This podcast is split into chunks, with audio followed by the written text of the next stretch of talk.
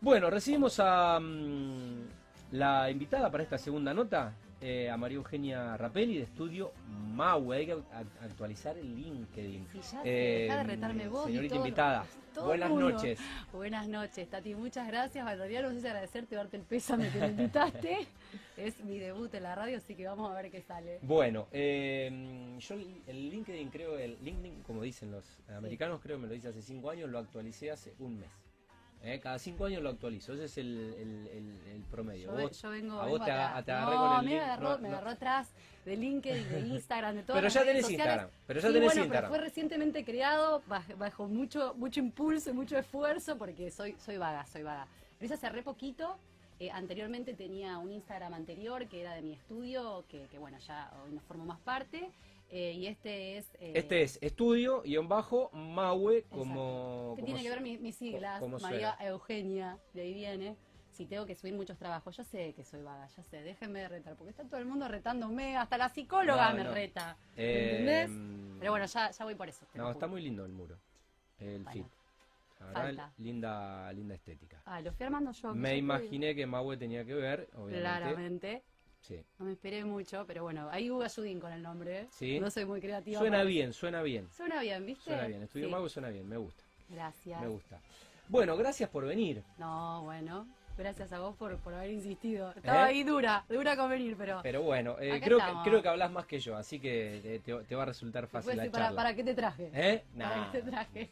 Eh, bueno, le contamos a nuestros teleoyentes, eh, con María Eugenia somos eh, compañeros y pares de BNI. ¿eh? Yes. Y yo recientemente soy nuevito, estoy ingresando en, en un equipo de muy buena gente, muy linda gente, que me está mentoreando para, bueno, en algún momento alcanzar ese nivel que veo cada vez que se hace una reunión virtual o una presencial como la que nos toca la semana pasada. Así que un beso, eh, un gran abrazo a todos los chicos y a todas las chicas eh, de, de BNI Connection. eh. Y gracias por las, por las invitaciones.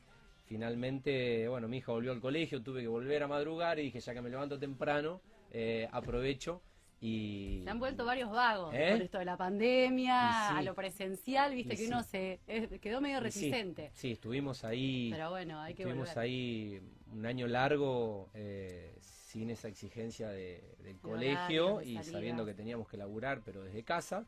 Y bueno, pero ya de a poco volviendo a la, a la normalidad. Bueno, eh, no fue un año más para vos, eh, digo, el 2020-2021, porque como que ahí, no sé si te independizaste o saliste de un estudio que compartías en una sociedad. Claro, y sí, sí. ¿Cuándo sí. fue? En realidad, mira, nosotros ya veníamos como en un proceso, no de separación, porque me parece como fuerte Sí. la palabra, por ahí creo que, que ya veníamos como con distintos objetivos y ambiciones, eh, y un poco la verdad que, que la pandemia vino a desestructurarnos. eh, bueno, mi socio, que es eh, mi primo, mi ex socio, eh, no vivía en Rosario, entonces la pandemia, por supuesto, Sí. que obstaculizó mucho Claro. más el día a día, así que bueno, nos dimos cuenta que la estructura ya no era necesaria, Claro. que podíamos seguir trabajando de manera este, fuera de compartir estudios. Y bueno, y fue un proceso de a poco, eh, se fue dando paulatinamente, eh, hasta que bueno, decidimos ir compartiendo proyectos, eh, pero sin el, el- el- el- Sí. el- mismo estudio que nos abrace, ¿no? Claro, sin el compromiso. El... Sí, y un poco también creo que, que una de las cosas de la, de la pandemia fue, en lo personal también fue flexibilizar un montón de estructuras, ¿no? Sí. Y un poco lo que yo buscaba era hacer alianzas con otros profesionales porque Claro. siento de que iba a ser eh, los, los proyectos mucho más nutritivos, ¿no? Sí, eso está buenísimo. Sí, eh, digamos, yo entiendo el diseño como un campo interdisciplinario, ¿no? Sí. de nutrirte de, de- de otros diseñadores, de otros arquitectos, de gente del arte. Un poco esa es mi proyección también, que bueno, justo hablábamos, ¿no? Eh, para hacia dónde viraría eh, mi proyecto, bueno, eh, cada vez hasta a, a una- a formar un equipo más interdisciplinario. Muy bueno. Bueno, con lo cual estudio, estudio Maue su- surge así en, en- en esta decisión, si se quiere. ¿Y cómo fue tu, tu recorrido eh, laboral con ese estudio que ya conformabas con tu primo? Bueno, eh, como te explicaba, Esteban era arquitecto, es arquitecto, sigue trabajando, sigue Es. vivo, lo matamos, pobre primo. Eh, es arquitecto. eh, después, eh, con el tiempo, sumamos a una compañera también, Meli, que ella también es arquitecta. Y bueno, y yo de la pata del diseño, ¿no? Como interiorista. Fue un campo que nos retroalimentamos constantemente, él con su expertise de arquitectura y yo con mi sensibilidad del diseño. Eh, está bueno hacer esta salvedad, ¿no? Porque en realidad también hoy hay un montón de arquitectos que se dedican al interiorismo, pero yo lo veo como dos campos Sí, estoy pensando, a ver, eh, estoy pensando en, en las ramas que tiene el, el diseño, porque, a ver, eh, puede ser diseñador de, de- de autos en una automotriz eh, europea, diseñar autos. Eso es más eh, Eh, diseñador industrial. Claro, pero bueno, Tema a diseño ver, de producto, pero está, está bien, pero es, diseñás. Sí. Eh, de hecho, hay un, hay hay un diseñador rosarino, yo no recuerdo el nombre ahora, estuvo invitado en un Zoom de Rosarinos por el Mundo que moderé desde, desde la MUNI. Después lo voy a googlear, después sobre el final del programa lo voy... No se eh, ofenda. eh, no, no, además lo vamos a convocar para, para una nota para el programa de los lunes para Mundo Emprendedor, porque es diseñador, creo, creo que está trabajando en, en- en una, una automotriz eh, europea, no sé si no está en BM, y nada, bueno, es diseñador, pero bueno, me parece que hay muchas ramas de, dentro de lo que puede ser el diseño. En tu caso, un poco la especialización lo que es el interiorismo. Sí, y también, bueno, vos hablabas de este tema cultural, ¿no? Que para mí, sobre todo en un país como el nuestro y en una sociedad mm, bastante más pacata como es Rosario, eh, el diseñador aún, es como que aún no está instaurada eh, la cultura del interiorista o del diseñador, ¿no? Todavía es como que las personas, muchos siguen eligiendo el arquitecto Sí. para hacer una remodelación de su Sí. vivienda, de un espacio cualquiera sea, antes que un interiorista. Y en países europeos, por ejemplo, Sí. El diseñador es un profesional tanto tan, tan bien reconocido Sí, como, el arquitecto. Es una cuestión de nicho, es una cuestión de escala, Tati. Eh, básicamente es eso, son dos disciplinas distintas, dos carreras distintas. Yo en lo personal me formé como diseñador equipacional en el Instituto ISET, que es una tecnicatura, el número 10 ISET número 18. Y posteriormente, con este hambre de seguir aprendiendo y viste de adquirir más conocimientos, estudié en la Facultad de Arquitectura, aquí en la UNR, un postítulo y licenciatura, que esto sí fue dictado por eh, diseñadores industriales de Buenos Aires, que estaban muy especializados en, el, en materia de interiorismo, todos venían de hacer carrera afuera, entonces con un nivel de expertise altísimo, que ahí eh, me enseñó a chipearme como un verdadero Claro. diseñador. Y justamente esto, como te decía, es un tema meramente de escala. O sea, el arquitecto... Sí, yo creo que es, eh, yo, yo lo, lo veo desde la visión más de que el mundo va hacia la especialización. Tal cual. Eh, y que hoy hay mucha información eh, accesible y mm, el grado de profundidad del conocimiento es, es- un mar mucho más, eh, más grande y que hoy no se puede hacer todo o querer, querer ser todo porque no te da el tiempo y porque la gente que le pone cabeza el tiempo y el cuerpo a un nicho eh, te va a sacar diferencia. Entonces no podés competir queriendo ser eh, to- todas las facetas de un profesional. Bueno. Entonces me parece que el mundo va hacia la especialización. Sí. Y en eso de la especialización, eh, Marisol del Gaudio, que es eh, la hemos tenido de entrevista y es anunciante del programa, es diseñadora de iluminación. Hermoso. Algo que Hermoso. y no existe la carrera, pero bueno, ella hizo, un, hizo Afuera un- sí. Bueno, ella hizo algunos cursos, Masters. no existe la carrera en Argentina todavía, pero hasta se inventó un, un oficio, eh, sin quitarle mérito a los arquitectos que est- estudian, estudian seis, seis años y todo, pero eh, bueno, ahí yo lo entiendo como una especialización. Absolutamente. Y tranquilamente ella puede estar mucho más capacitada, mucho más formada que un arquitecto que quizás no le interesa eh, saber de luces, de iluminación y cómo iluminar un proyecto. Bueno, por ahí no... Mira, a mí me pasó, habiendo trabajado muchos años a la par de, de un arquitecto, que yo al principio lo veía cuando empezamos a proyectar un espacio, ¿no?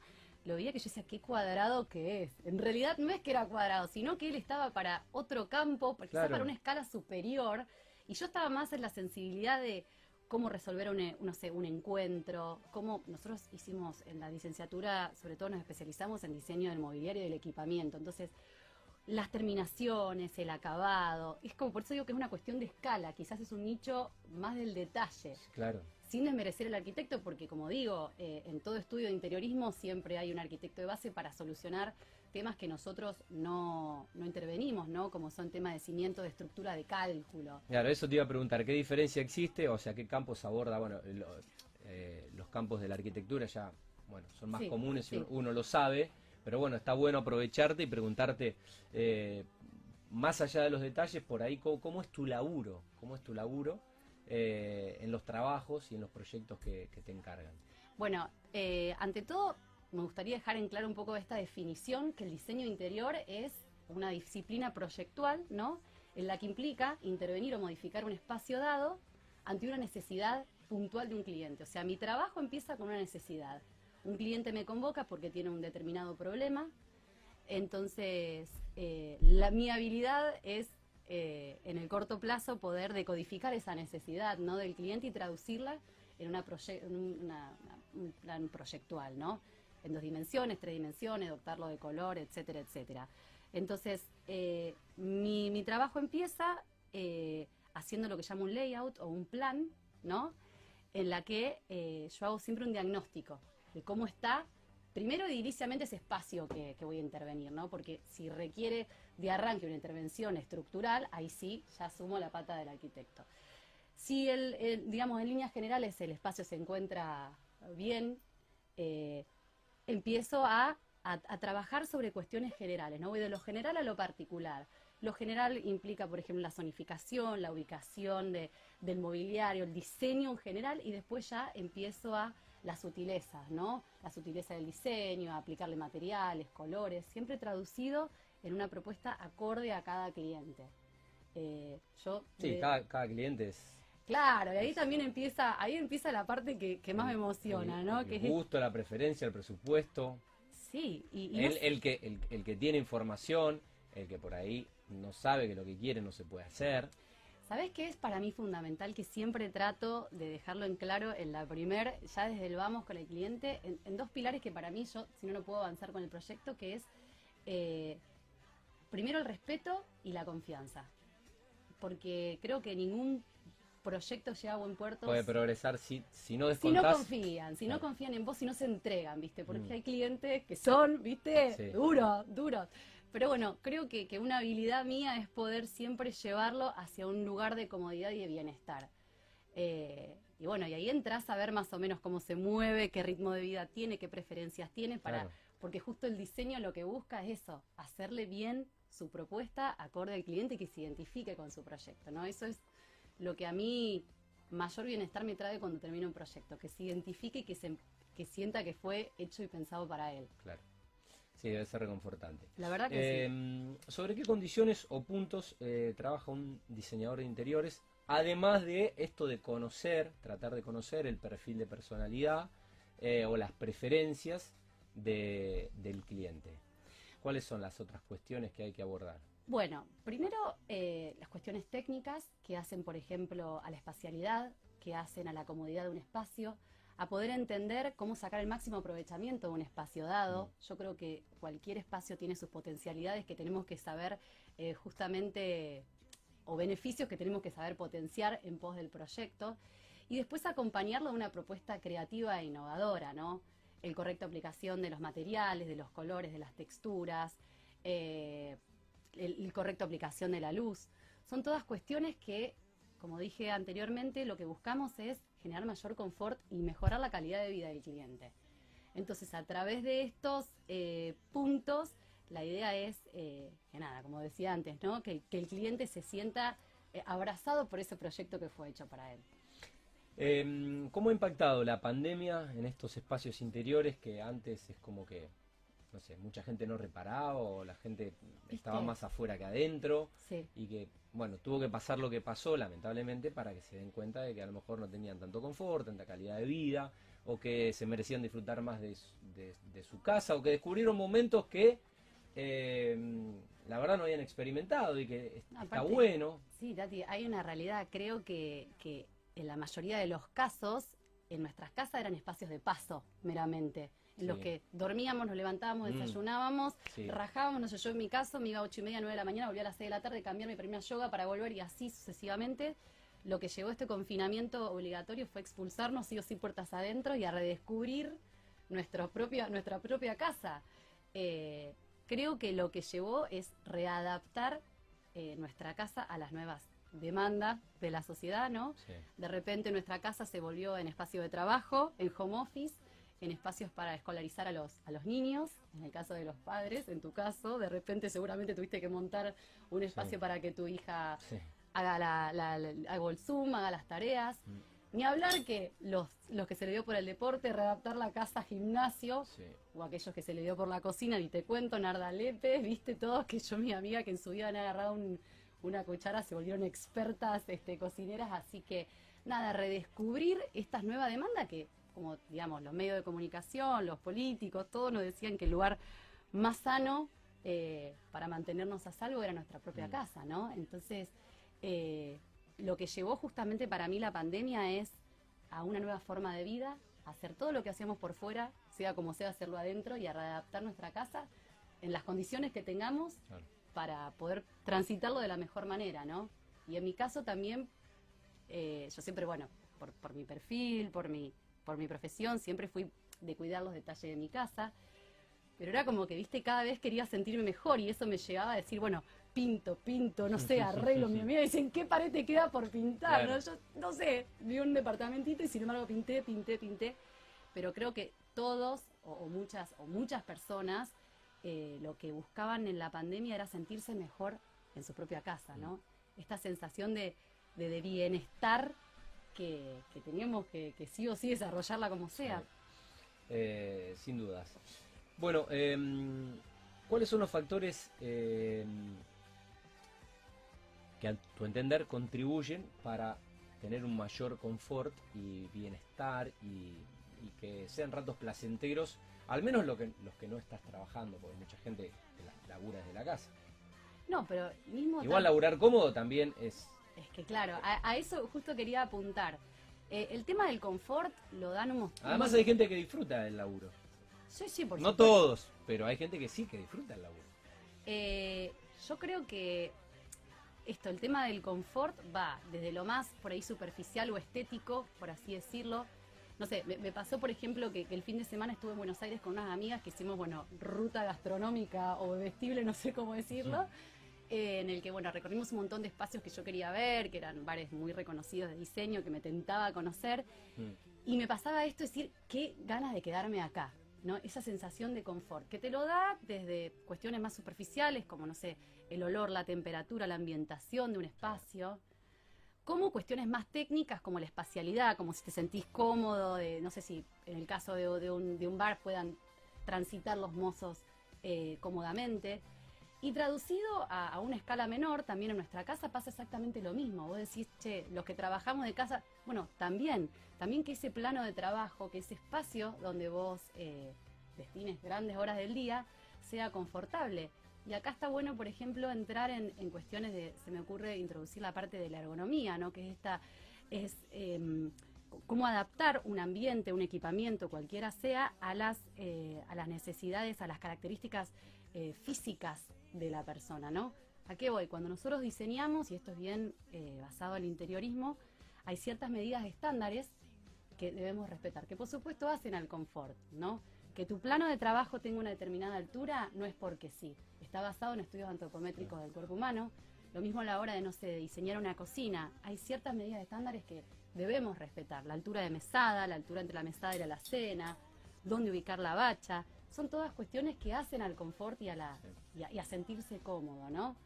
Eh, de repente volviendo a, los espacios gastronómicos, no es lo mismo ir a un restaurante de categoría que ir a un tipo un fast food. Desde lo que es la iluminación, la música, eh, el mismo mobiliario, esos restaurantes donde uno se siente muy bien, por lo general ya el servicio es muy bueno, pero también la silla es acogedora, la mesa es cómoda, estás empapada de toda una atmósfera que te, que te va acompañando, ¿no? Eh, tal cual. Bueno, eh, ¿cómo las nuevas necesidades afectan un poco el diseño de los, de los espacios? ¿Y cuál crees que son las nuevas necesidades? Eh, porque bueno, la vida es muy dinámica. Exacto. La vida va cambiando. Eh, mi, mi, infancia no tiene nada que ver con la infancia de mi hija. Y la vida que tenía yo no es muy distinta a la que tiene mi hija, sin embargo. tampoco pasaron 100 años, ¿no? pero bueno, va cambiando la vida. Sí, porque en realidad estamos dentro de un contexto social que todas las, regulaciones y todo lo que va pasando afectan nuestro comportamiento y más que el comportamiento, a su vez la forma de vincularnos, ¿no? Vos hablabas de, la diferencia entre tu hija y vos, que no pasaron 100 años, y yo pienso, por ejemplo, en cómo, cómo ha cambiado, eh, no sé, eh, la vivienda de la casa de mi viejo o de mis abuelos mm. con respecto a las que son las viviendas que estoy diseñando hoy, ¿no?